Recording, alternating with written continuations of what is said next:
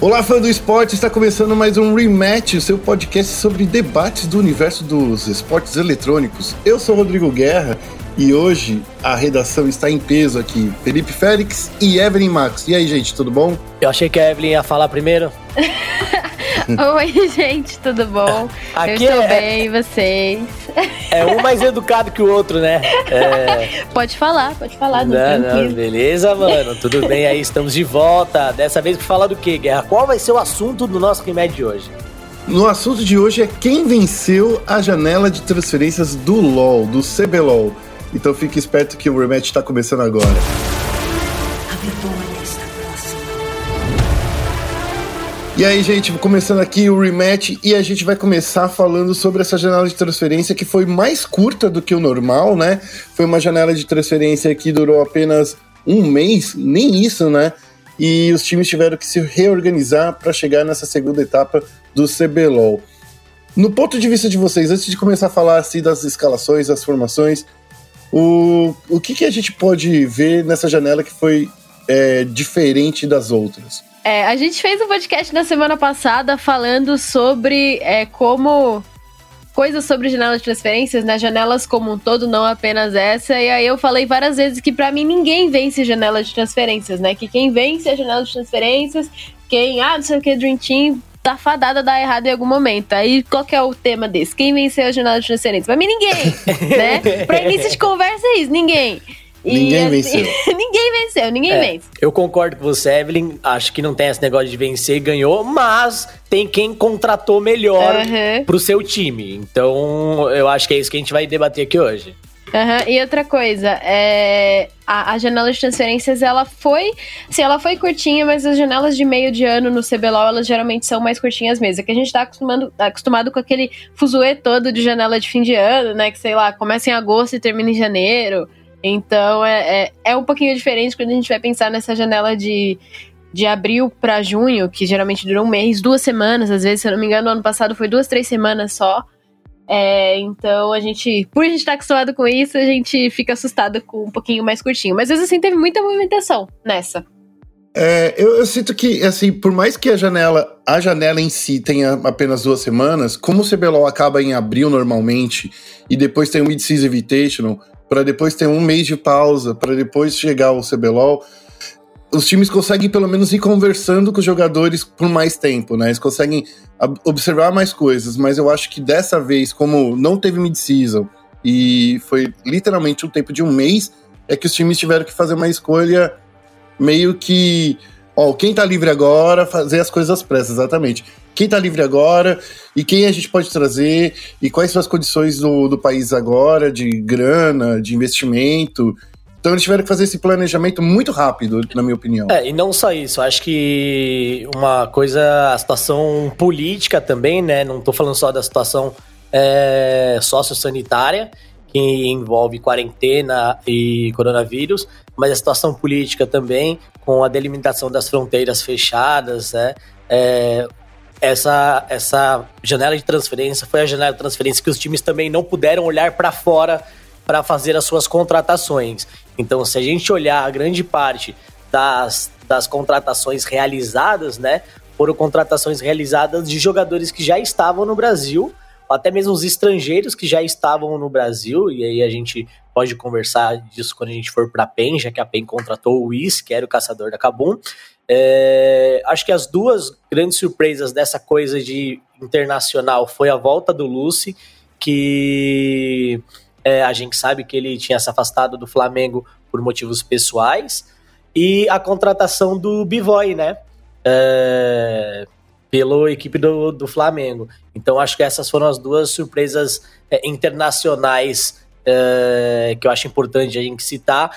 O Flamengo se mostrou um time que consegue lidar com esses aspectos internacionais melhor do que os outros, porque para você trazer alguém da LEC, né, por mais que ele não está, estivesse de titular na Misfit, na Misfits, ou não estivesse é, atuando, né, de maneira frequente, era um jogador de renome, um jogador que fez valer ali a contratação.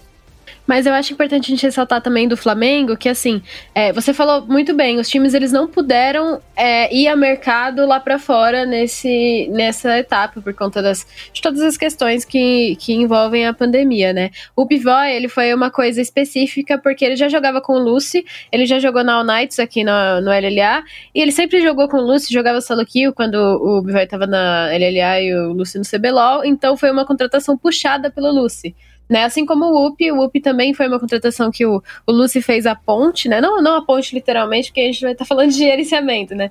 Mas é, o Lucy quis jogar com esse com esse atirador e aí o Flamengo foi atrás com base nisso, né? Então isso facilitou a contratação, o que não aconteceu com é, outras equipes e que eu acho que foi acertado também de princípio, né? Não é o momento de você trazer um estrangeiro para o Brasil. Se eu pudesse, eu ia para o lugar do Bivoy da Europa. Mas é isso é, aí. Já que a gente já tá falando aí do Flamengo, né? A gente tem que lembrar também que o Bankai, né, que veio aí da Cabum, da base da Cabum, é um jogador que não tem experiência, né?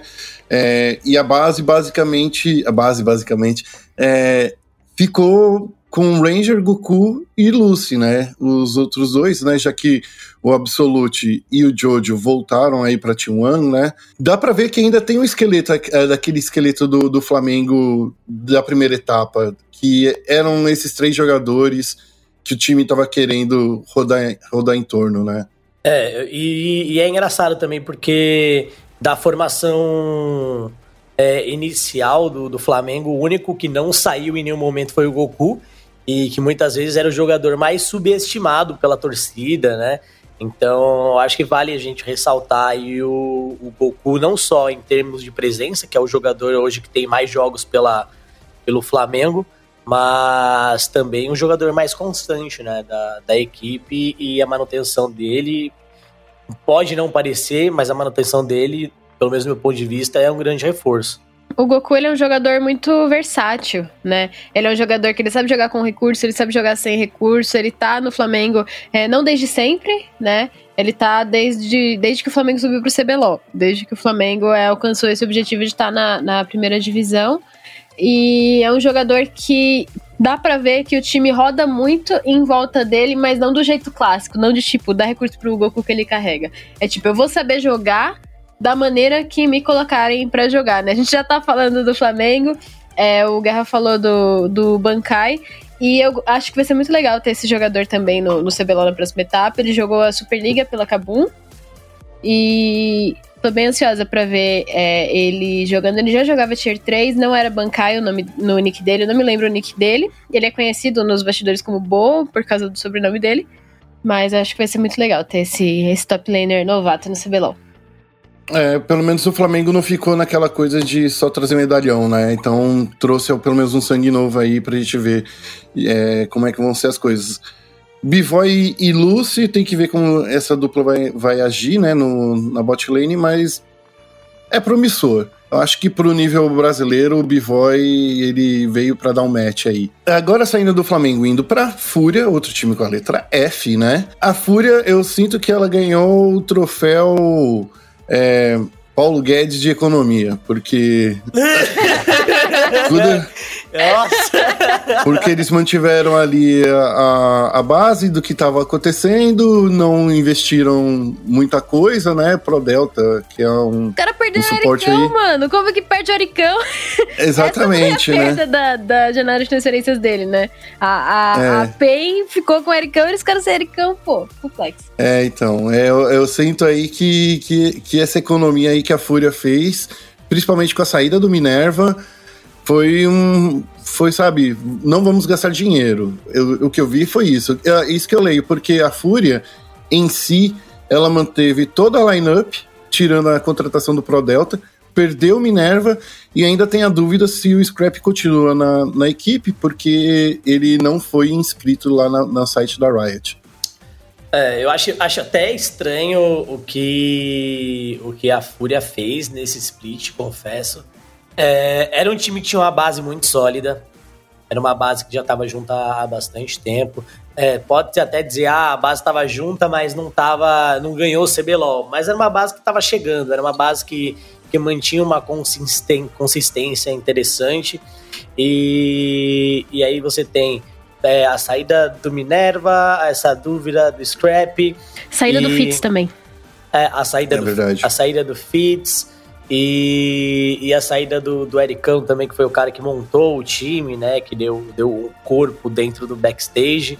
É, eu não sei o que esperar dessa equipe da, da Fúria, confesso, como organização para esse split e também não sei o que esperar como time também.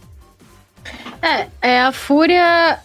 Eu, eu gostei do, do troféu Paulo Guedes de economia, né? A única coisa que eu consigo pensar é assim: será que eles estão economizando pra franquia? Só que assim, eu, eu não colocaria que a Fúria tá, sofrendo, tá em, em risco de rebaixamento por, conta, Ah, não. por manter a lineup. Eu não colocaria isso. Mas não investir nesse split não é uma escolha inteligente. Porque se você é rebaixado nesse split, você perde prioridade na franquia. Você Na verdade, perde- não tem rebaixamento, Evelyn. ah, assim, se Esse- você fica em oitavo lugar, né? Você perde a sua, a sua é, prioridade na franquia que pertence aos times do, da primeira divisão do CBLOL atualmente, né? Então não é um, um bom investimento você pensar em, em economizar para a franquia realmente. Eu gosto dessa lineup que ficou. Eu fico um pouco preocupada do time estar sem o Fitz, porque, como vocês falaram, é uma base que está muito estabelecida, mas é uma base que está estabelecida com o Scrap, principalmente. E eu gosto muito desse time da Fúria. Eu queria que eles vingassem. Eu não sei se, com o que eles têm hoje, principalmente sem reforços na comissão técnica, eles conseguem vingar. E perdendo o Ericão, principalmente, talvez o, o time tenha alguns problemas fora de jogo, né? Espero que não. Acredito que possa rolar. E gosto muito desse time, acho um time muito bom. Eu acho que precisa de alguma coisa para esse time vingar realmente. Eu acredito que essa coisa seja comissão técnica. O Pirox é um técnico muito bom, mas só ele eu não acho que tá o, o suficiente para o que o CBLOL tá demandando, né? E é, é, acho que basta a gente acompanhar realmente e ver como a Fúria vai jogar nesse split que tá chegando. É, então, saindo aí da Fúria, vamos falar aí da NTZ, né? A NTZ que também foi bastante. Foi no Eco também. é, não, não gastou nada, não comprou nem a pistolinha, porque a única contratação é, é o Yups, que é o primo do, do é o Yamp. irmão do Yamp. É o irmão do Yamp? Ah, então, é o irmão do Yamp que tá aí chegando. Ah, é claro, né? Tem dois novos é, jogadores, né? Que vieram também aí, que é, é, vieram da base da, da própria NTZ, que é o Access, é o Lucas Miranda, o nome dele, e o Reynor, que é Gustavo Carrillo, que são jogadores novos aí que a INTZ tá, entre aspas, investindo. O Ace ele veio do, do Slashoot e o Runner veio da Solo Kill. Exatamente. Então é isso, né? É, é outro super eco aqui de uma equipe que ficou em sétima posição. Daí aí eu acho que eles estão lendo que, na verdade, o que deu errado foram os treinamentos, porque a equipe está basicamente a, a mesma.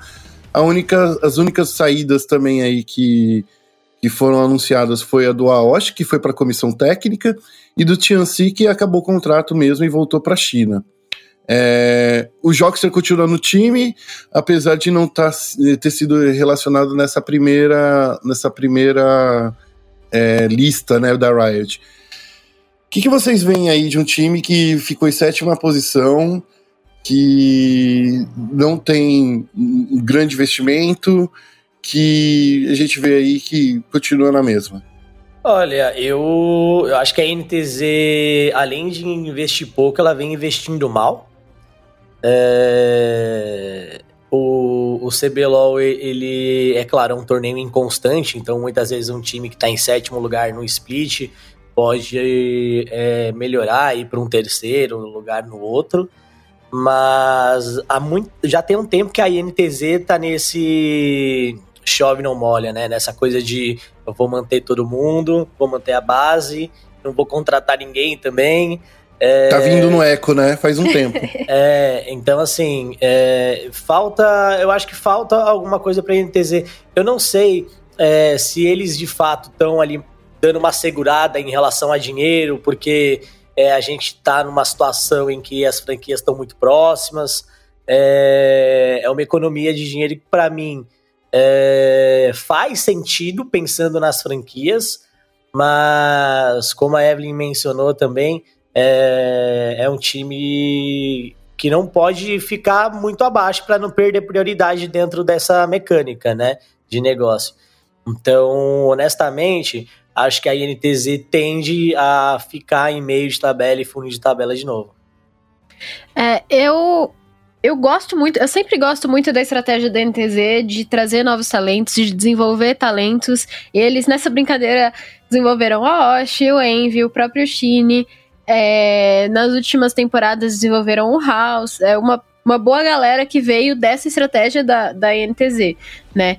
Só que, para eles fazerem isso, para eles é, terem condição de fazer jogadores sem nome se tornarem é, estrelas ou jogadores muito bons, eles sempre tiveram uma comissão técnica muito boa e muito parruda.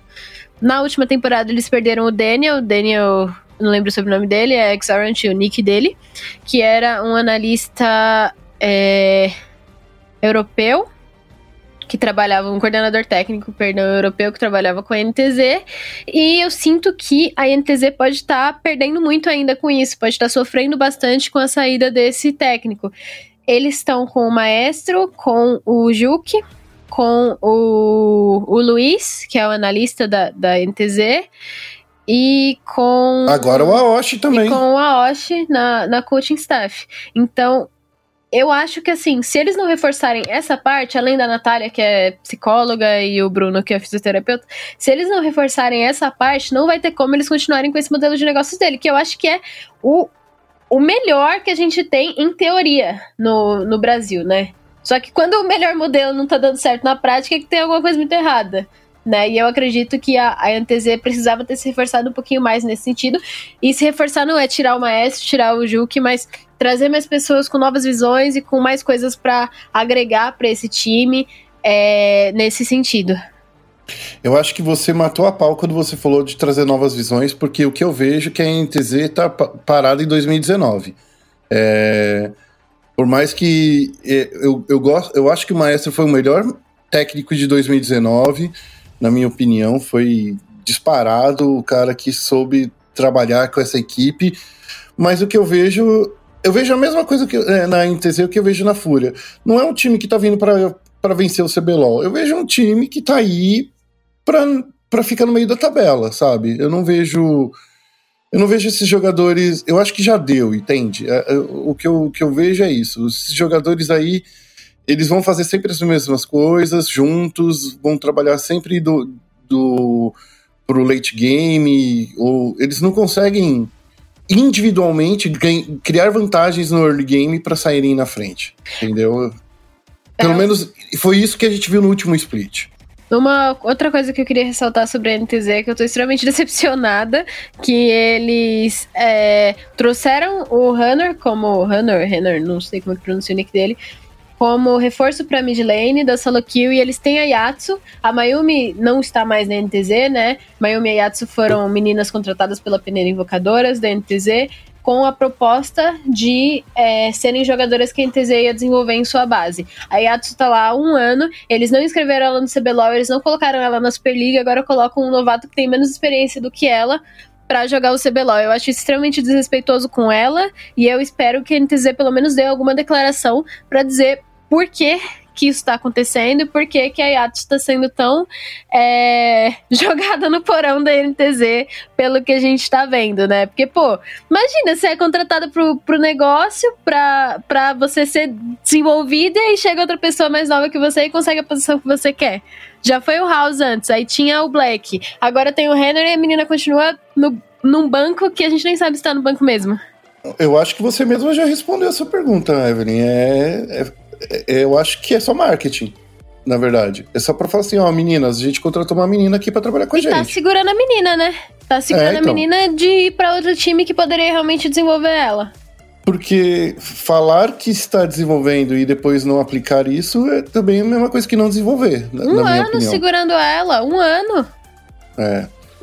Enfim, é, vamos lá pro, pro próximo. Vamos falar aí da Kabum. Kabum que fez um investimento razoável, porque tirar jogador da PEN deve ter sido uma, uma, uma graninha, né? Se bem que trocaram o Yang pelo, pelo, pelo, pelo Luiz, será que foi isso? É possível. Enfim.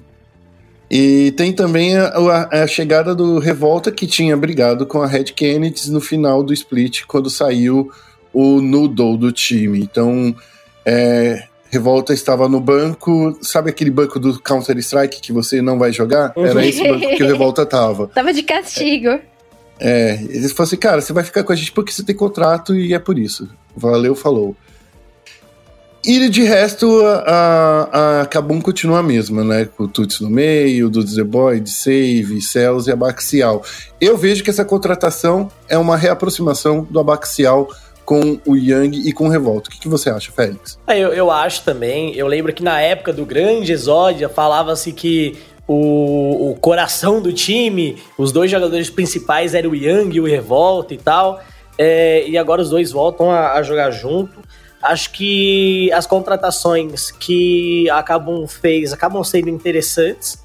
Eu não acho que o Yang hoje seja o melhor top lane do Brasil. Ele tá muito longe de ser o Yang que ele foi. Mas ao mesmo tempo, ele não é um mau jogador. Ele é um jogador que, que consegue performar. E o Revolta é um cara que tá no circuitão, é, pelo menos por dois splits, né? Me corrija se eu estiver errado. E no próprio circuitão eu não, não vi ele conseguindo um bom desempenho. É, pelo gabarito dele, pensava-se que ele seria peça fundamental para subir a Red Kennedy de volta ao CBLOL e isso não aconteceu. É, então, por mais que o Revolta tenha nome, eu sei que ele, que ele tem jogo, é, eu acho que ele é o jogador a se provar dentro dessa lineup. Acho que se, se não rolar agora, ele é um dos grandes candidatos aí a se tornar caster no próximo split de franquias. E no demais, acho que o Tuds é um jogador muito bom, o Kabum fez muito bem em manter ele, gosto muito do estilo de jogo dele. E a bot lane da Kabum também, é, com o Cells e o Dudes The Boy principalmente, eu acho que é uma bot lane que, que deu muito trabalho dentro do split. Então eu acho que é uma, uma lineup interessante. Perde muito com a saída do Parang, não tanto com a saída do Whis, mais com a saída do Parang, mas eu acho que é um time interessante que a gente vai poder ver agora nesse split. É, eu acho que a Kabum, ela sempre vai comendo pelas beiradas e surpreende e acaba trazendo a melhor line do split. E ninguém percebe isso, ninguém vê isso na hora que, que a gente é, tá analisando a, a janela, as movimentações e tal. Eu gostei muito é, dessa line. Eu pessoalmente sou fangirl do, do, do Yang do Revolta, porque eu sou viúva da NTZ de 2016, então pode ser que vocês possam desconsiderar algumas partes dos comentários que eu disser. Mentira, vai ser tudo imparcial aqui. É, o Yang, ele é um jogador que não mandou tão bem na, na PEN na última. no último split. É, eles não conseguiram se se classificar, enfim, mas ele pessoalmente teve bons desempenhos, é, tanto no último split do, no segundo split do ano passado, quanto nesse, assim, de tentar, de fazer, fazer o que ele conseguia para tentar levar a PEN pra vitória e acabava acontecendo outras coisas e ele não conseguia se destacar. Realmente. Mesmo a PEN não indo pro playoff, eu via ele ali como um, um dos um dos melhores top laners é, do campeonato naquele momento.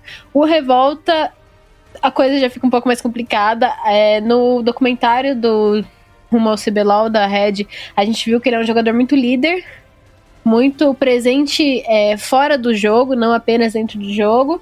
E eu acredito que se ele continuar com essa fome que ele tem, com essa experiência que ele tem, ele pode ser uma adição muito, muito, muito boa para Kabum. E como eu disse no rematch da semana passada, essa essa line, esse tipo de line, essa maneira de montar uma lineup é uma maneira que eu gosto muito, que é de você juntar é, pessoas muito experientes com pessoas muito novas, com pessoas que estão ali no meio termo. Né, o, o Dudes e o Céu já conquistaram algumas coisas, é, o Young e o Revolta já conquistaram tudo, e o Tuts, ele é um cara que acabou de chegar e que ele sonha com as coisas que o Young e o Revolta já conquistaram, né? Então eu acho que essa essa mistura é uma mistura muito, muito, muito legal para Kabum e eu tô hypando bastante esse time. E eu acho que com tudo isso, quem vai. O, o maior desafio para esse time tá na mão do Abaxio. É ele ditar o ritmo do time, é ele é, fazer os jogadores se entenderem entre si, fazer tudo isso se tornar um time, né? Se tornar uma coisa coesa entre si. É, não deixar os meninos se perderem, não deixar coisas além do jogo é, atrapalharem a Kabum nessa etapa. E eu acho que se ele e possivelmente outros reforços na comissão técnica também, porque eu sempre vou reforçar isso. Precisa de mais gente nas comissões técnicas. Se a comissão técnica da Cabum conseguir fazer um bom trabalho com esse time, eu acho que esse time vai dar muito trabalho no CBLOL. Muito, muito, muito trabalho. É, tem que, eu quero ver como é que vai ser essa volta do Yang, já que o Dudes e o, o, o Cell sabem trabalhar sem recursos, né? Então, assim, é, a gente viu na última etapa que o jogo rodava mais para a rota do top mesmo na Kabum. E, e o essa... Yang adora jogar assim, né? É, o Yang gosta de. Não, quem é que não gosta de jogar com recurso, né? Ganhar, jogar com dinheiro no LoL. É, então, é, ah, eu acho mas que. desculpa, grande parte disso era porque o Parang ganhava grande parte dos confrontos no X1, né? Exatamente. É, eu não acho Agora que o Yang, quero ver. É, eu não acho que o Yang ele vai se colocar nessa posição de vantagem. É, honestamente, ali, se você coloca um confronto entre Yang e Robô, por exemplo, no momento, o Robô vai ganhar do Yang e acabou nesse tipo de jogo não vai conseguir jogar para a rota do topo, né? Eu quero ver, então, exatamente isso. Eu quero ver como é que vai ser o revolta de babado do Yang de novo, que a gente não vê isso desde 2017, né? E 2018 a gente tem, quase viu, mas naquela época o meta não era tão assim para para pro, pro, pro, pro top, né? Mas vamos ver agora como vai ser aí o revolta de babado Yang que foi o que deu certo em 2016, né? Sendo bem honesto. O jogo rodava bastante pelo top naquela época, e o Micão e o Joxer ficavam com, sem recurso no jogo, né? Vamos ver como vai ser, se isso vai voltar nesse split. Partindo aí para os últimos times, a gente tem. Ah, não, os últimos não, estamos na metade da tabela. A gente tem a PEN, que perdeu o Ki e o São Juan, e trouxe aí uma lava, uma lavanderia de coisas novas. Eles trouxeram o robô pro topo, a, o Wisp é, pro, pra, pra Jungle com o Carioca e também a chegada do ESA como suporte do BRTT, ESA que já jogou com o BRTT, inclusive no Flamengo, aí, tanto do Cebola quanto do Circuito Desafiante. É, para vocês aí. Do, do, meu ponto de vista, eles montaram o time ao redor do BRTT para esse split. É, eu tenho certeza que o robô foi indicação do BRTT. BRTT inúmeras vezes já disse que é, o melhor top do brasileiro é o robô, que ele gosta muito de jogar com o robô. É, já tiveram sucesso é, jogando junto mais de uma vez, então acho que é muito isso. E eu acho que a questão do ESA, é, o ESA já jogou com o BRTT, sendo o suporte do BRTT, e dentro das opções de suporte que existiam no mercado, é, se você está montando um time para sua principal estrela, é, o ESA é uma boa opção. Quer queira, quer não, o ESA ele já tem uma afinidade com, com o BRTT, é um cara que gosta de jogar agressivo, é, com o BRTT também gosta de jogar na bot lane, então eu acho que tudo que foi feito para esse segundo split foi para um, um, time é, montado pro BRTT. Não que ele vai ser o destaque, não que ele vai receber todos os recursos, mas é para manter ele confortável dentro do time. Sim, é, eu gosto muito dessa, dessa lineup que a PEN montou. Eu tava olhando aqui e percebendo que tem muita similaridade com é, algumas das lineups do Flamengo, né? É um mix de, de lines do Flamengo. O Robô, o BRTT e o ESA, eles foram parte do Flamengo por é, boa parte da trajetória do Flamengo no, no CBLOL. E aí a gente tem é, o Whis e o Tim preenchendo essa, essa parte de que não é do Flamengo. O Tim a gente consegue comparar com o Goku nessa lógica, e o Whis e o Carioca também com o Shrimp. E eu acho que é muito parelho. Assim, não dá para falar o Tim é melhor do que o Goku ou o Tim é pior do que o Goku. Os dois são mid laners muito bons, absurdamente bons. O Whis e o Shrimp também. Então, eu tô bastante ansiosa para ver é, o que vai dar essa line. Na última janela de transferências, a gente é, considerou que a PEN tinha ganho a janela pelas contratações absurdas que eles fizeram, que no final foram contratações bem complicadas, né? Que foi o Ki e o San Juan. Mas eu acho que nesse split a PEN ganhou muito mais a janela, assim, é, é, fez contratações muito melhores do que as da última etapa, porque elas são coesas. Você não tem um nome, outro nome, outro nome. Você tem uma coesão, e igual o Félix falou, montada em cima do BRTT. Eu acho que esse time tem muito mais chance de suceder, de ter sucesso realmente, do que o, o último time da PEN. Tô bastante ansiosa pra ver esse time é, em ação. Agora, eu, eu... O, desculpa interromper, Guerra, mas assim, eu concordo que não dá para comparar T-Nose e, e, Goku, mas e T-Nose e Kami? Hein? Será que a gente vai ver o Kami, a estre grande estrela do, não, vocês assistiram esse Maton? Jogando? Mano, vocês assistiram o Kami contra o Yoda? Eu assisti, eu, eu assisti. acho que todo mundo que Patético. fala que o Kami tinha que voltar devia dar uma olhadinha naquele show médico. Ah. Gente, é, é. Cara, foi patético. Vamos, jogador de solo kill jogando com um profissional. E olha assim, que o Yoda também é jogador de solo kill, né? É, Pô, então cara. assim... E a galera fala, não, o Kami, o Kami, o Kami, e bota em propaganda, e não sei o quê, e fala isso, É uma jogada de marketing aquilo. sensacional da PEN. É, e o é cara isso. não tem, ele não tem condições nenhuma de, de voltar a jogar profissionalmente, entendeu? Eu acho que talvez o Tier 3. Não. Porque, não, porque eu não acho nem que se ele treinar cara. bastante, ele tem. Mas ainda tem que treinar. Acho que ele é uma grande figura, é uma das maiores figuras do CBLOL, da história não, do ele CBLOL. é uma ótima pessoa. Mas assim, como jogador, esquece. Não volta. Bota de comentarista não, não tem... ali, analista aqui, para dar uma, uma parecida, não perder ele, porque ele faz muito bem pra imagem da competição. Mas jogar, esquece. Eu, eu, como jornalista, adoraria que o Cami tivesse de volta pro CBLOL, porque ele sabe dar respostas que não é de jogador de futebol, sabe?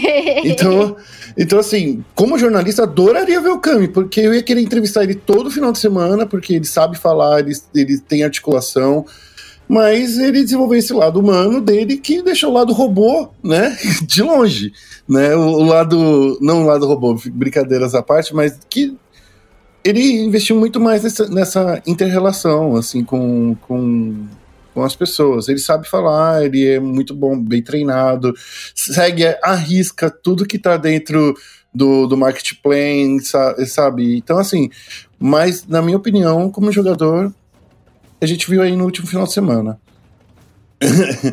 é, passando agora para Prod. Ah, e, e eu, eu queria também adicionar que, na minha opinião, a PEN só iria para frente se ela mudasse a comissão técnica, porque o que a gente viu na, na, no split passado, para mim, reflete 200% que por trás da comissão técnica não estava funcionando. Eu acho que é isso. Porque um time que tinha esses jogadores que, com a habilidade individual que tinham, não conseguia se encaixar, para mim é problema da comissão técnica que não soube trabalhar com essas peças, né? Mas tudo bem. Vou passar para a próxima aí, vamos falar da Prodig. Falando da Prodig, que é outra que, que economizou bastante. Ou não, né? Não sei quanto o dinheiro vale, talvez ele valha. Pô, tirou o cara da Avan. É, então. Tá economizando? Mas é que a Avan tá em promoção agora, né? Porque não sei se você reparou, pra PEN foram dois jogadores. E mais um agora para aqui para para Prodig, que é o Dinquedo, então entrou aí na, na, queima da oferta que até o Magazine Luiza ficaria é, nervoso com as coisas. É, a única alteração que aconteceu na Prodig foi com o Dinquedo, que chegou para substituir o Aloned, que foi para Rainbow Seven, e é isso, é um time aí que ficou em quinto lugar na, na última etapa. E o que, que, vocês acham? É um time que ficou em quinto lugar, teve boas performances, é, ficou em quinto porque foi muito inconstante. Eu acho que o Dinquedo se encaixa como uma luva. Então, dentre as, contrata as contratações né, feitas, é, eu acho que individualmente essa é a melhor contratação dentro de uma lineup. É, então, por exemplo, é, se a gente for comparar com o robô, o robô é uma puta numa contratação. É, entretanto, existem outras peças que mudaram, que é preciso ver como o robô vai se encaixar ali.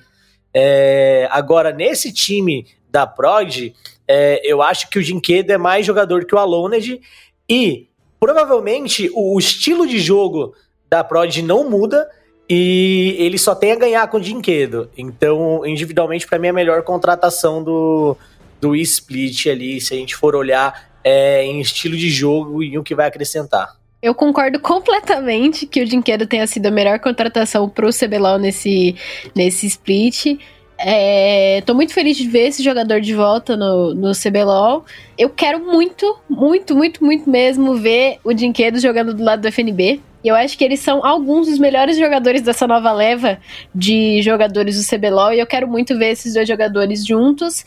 É, eu senti falta de algum reforço na bot lane. Eu acho que a bot lane da Prodigy pode sofrer bastante nesse split. O Gary e o Oz, eles são caras que juntos conseguem é, absorver muita pressão, né?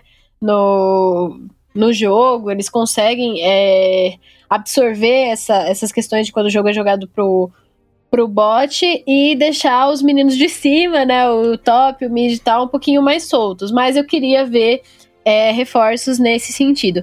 É, uma coisa que eu queria ressaltar também é que a Van deixou o Dinquedo ir para PRG, mas não foi uma coisa assim que aconteceu e pronto. É, a apuração do, do nosso colega Faber, lá do Sport TV, ele disse que para a Van liberar o Dinquedo para PRG nesse split, a Van conseguiu é, prioridade da negociação do FNB para a próxima temporada. Que se tudo der certo, vai virar franquias, né? Então a Van assim, tá, eu deixo você ficar com o Dinquedo, mas na próxima eu quero ter o Dinquedo e o FNB, entendeu? Então é meio que é o, o plano da Van para um possível sistema de, de franquias aí. Eu acho que todo mundo ganha nesse sentido, né? Eu acho que é uma, uma negociação muito boa por parte da, da Van, e enquanto isso a gente vai poder observar esses jogadores no CBLOL e eu tô bastante ansiosa. Quero muito ver como o Yamp vai trabalhar com eles dois também. O Yamp é um, é um jogador muito agressivo também, que sabe rodar o, o jogo muito bem, nesse sentido de acelerar, acelerar muito, muito, muito o jogo. E quero muito ver esse time. Esse vai ser um time que eu vou ficar é, bem atenta, apesar da saída do Alonid, que foi uma perda, mas a gente compreende porque ele saiu também. Eu sinto que quem saiu vencendo nessa foi o Alonid, que foi jogar na Rainbow Seven, que tá jogando no, no México. Tá com a família dele no meio da pandemia, né? Exatamente. Todo mundo que tá podendo fazer isso. Eu, eu, eu, e assim, ele vai jogar numa, numa liga que tem acesso a uma liga maior, ele pode se é, é desenvolver melhor lá. Então, assim, eu acho que daqui a um ano, quando a gente ouvir falar no Aloned, a gente vai lembrar do Seiya, que também jogou aí pela, pela Rainbow Seven. Então, eu acho que ele tem muito que crescer, e no Brasil ele não ia crescer, gente. Sendo bem honesto, assim, é, não vai crescer. Porque tinha muitas coisas aí para acontecer. É, partindo para o Santos, que veio aí do circuitão, né? O Santos que trouxe aí a única contratação diferente que foi o Juso, né? Que já passou aí no, embaixo do radar de muita gente, já foi reserva do BRTT por três splits, né? Ficou na Intergalaxy Tigers. Aí não teve um bom desempenho lá, mas acho que por conta da, da quantidade de jogos que ele ficou fora aí do CBLOL, mas ele não é um atirador ruim. É, no final das contas, a gente vê aí que o Sarkis, eu vejo que o Sarkis vai continuar sendo o atirador aí do, do Santos. Vocês aí, o que, que, vocês acham? Ó, eu coloquei aqui errado uma coisinha, eu tinha dito que o MCS33 tinha saído, mas ele não saiu não. Quem, a única pessoa que saiu foi o DLC. Mas o que, que vocês veem aí? Olha, eu acho que é um time que, que se mantém. Não tenho muito a acrescentar em relação a, a essa coisa de transição e tal. Até porque eu acho que o principal jogador deles, que é o cara que eu quero ver no CBLOL, que é o Jackpot, ele, ele continua. Então, assim, honestamente, em termos não de mudou, mercado, né? não, não para mim o Santos não, não fez nada. Mas é, eu tô bem ansioso para ver o Santos é, jogando contra grandes times, né? É, o Santos dominou dominou mesmo o circuito desafiante e a gente sabe que o circuito desafiante ele é o bootcamp do CBLOL, né? Então você joga o circuito desafiante você vai ganhar, né? O time que sobe ganha. Justamente. Então assim, eu tô esperando tô esperando aí ver como é que o Santos vem, porque eu acho que é um dos grandes times é, para esse split. É, gosto muito do Jackpot jogando, eu já gostava do Jackpot antes dele vir pro, pro Brasil. Então eu tô muito ansioso para ver esse time no CBLOL de fato. Eu não sei se eu espero grandes coisas do, do Santos. É, uma coisa que eu não consigo discordar de jeito nenhum é que os coreanos do Santos são muito, muito, muito bons. O Jackpot e o Rainbow são extremamente bons. Eles deitaram no desafiante, né? E eu acho que isso é o ponto forte e o ponto fraco do Santos. Se acontecer alguma coisa com esses coreanos, se qualquer coisa, se rolar assim, 20% do que aconteceu com o Lúcio, dele pensar, mano, se eu ficar aqui no Brasil eu vou morrer. Se, esses, se o Santos perder esses coreanos, o Santos tá ferrado. O Santos não vai conseguir é, se reerguer ou, enfim, é, é, ir bem no CBLOL sem o, o, Rainbow e o Jackpot. Eles têm esse reforço que é o, o Juso, né? O famoso Juzinho, que deitou no Rift Rivals de 2018 acho que foi pela Cade. Eu gosto muito desse jogador. Uma coisa que eu acho que é um problema gigantesco do Brasil que eu quero que seja solucionado com as franquias é que existem talentos, é, talentos que podem ser desenvolvidos e que é, precisam de campo para mandar bem, esses talentos ficam escondidos na reserva dos times, no banco, não sei o que, ganhando experiência, ganhando experiência. Pô, tem dois anos que o Justo tá tentando, sabe? Tá tentando é, ir para algum time, aí todo time que ele vai é furado e tal, e não consegue mostrar o game dele da maneira como ele mostrou é, em 2018 pela Cade. Acho que foi 2018, não sei se foi 2018 ou foi 2017, mas ele fez isso e mandou muito bem nessa época, que foi a, o split que o Takeshi ganhou o Eagles. É, eu acho que o Santos ele pode é, mandar bem no CBLOL. Eu não acho que o Santos ganha o CBLOL. Eu acho que essa dependência dos coreanos pode ser o grande calcanhar de Aquiles do, do Santos nessa temporada. Mas vamos, observando, né? Olha, a gente já viu tanta gente aí depender de coreano para ganhar e não ganhou, né? Eu acho que esse é, é um ponto que você tem a seu favor, Evelyn. Mas o que eu já ouvi dizer, e desde o split passado, é que o Santos era o time mais difícil de vencer em treinos. O Santos e a Cabum, né, é, eram os times mais difíceis de vencer em treinos. É, a Cabum acabou vencendo o CBLOL, né? Vamos ver aí como vai ser o Santos. É, eu gosto muito desse, desse time aí. Por fim, e por último, vamos falar da Vivo Cage, que. Olha só, gente eu quero dizer uma coisa. O Minerva já completou o álbum de figurinhas de times do CBLOL, não completou não? Porque passou por todo mundo já. É, as grandes mudanças aí da, da Vivo Cage é a entrada do Ridan, que veio da Van Liberty. Assim a gente vê que a Van Liberty literalmente só ficou com o refúgio do time dela, né? Abriu a promoção mesmo e o Minerva, que veio aí da Fúria. Saíram o Robô, que foi para PEN, e o Grell, que foi pro All Knights. Honestamente, perde muito o time da Cade. Eu acho que o Robô era. O Robô e o Grell, no caso, eram dois jogadores que faziam muito, muito pela Cage. É, muitas vezes eram um próprio motor da Cage. É, não acho que o Ridan vá conseguir substituir o robô. E o Minerva, eu não acho que ele tenha um estilo de jogo é, parecido com, com o Grell também. É, então, os outros jogadores da Cage vão ter que se adaptar, o Minerva vai ter que se adaptar ao estilo de jogo da Cage.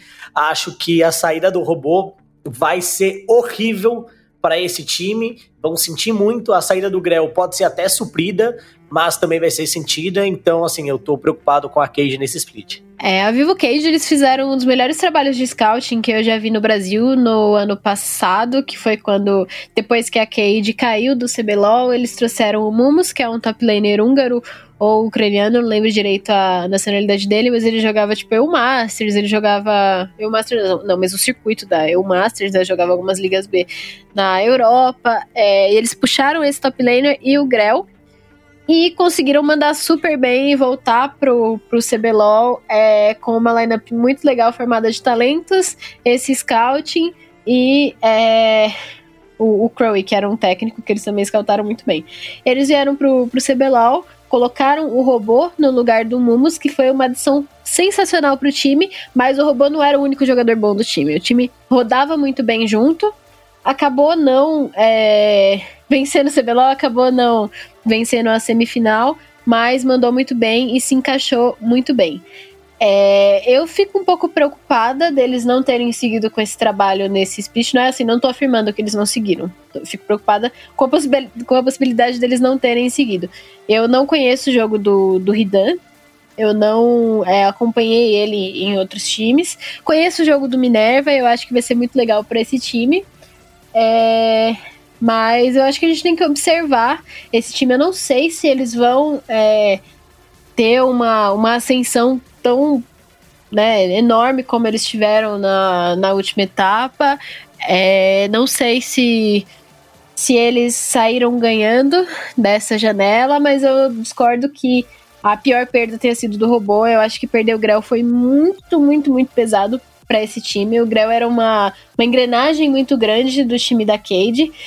E eu acho que vai ser um pouquinho complicado deles se recuperarem disso, mas eu espero que se recuperem e eu espero que o Minerva é, faça um bom trabalho nesse sentido para Cade. Se tinha algum nome livre para substituir esse jogador, eu acho que era o Minerva e eu acho que vai ser bem legal ter, ter esse jogador agora. Jogando com o professor também, né? É, ele já jogou com o professor, né? Quando ele tava lá na, na época que era da pré-IG, né? Mas, ó, eu, eu só quero adicionar uma coisa. É assim, eu queria saber qual é o Minerva que vai jogar. Porque é o Minerva que é o caçador agressivo, que vai lá e, e, e vai para frente e consegue é, criar vantagem pro time, ou vai ser o Minerva da Fúria, do, do, início do split da Fúria, que era o cara que entregava toda a vantagem, ficava com recurso e entregava pro adversário.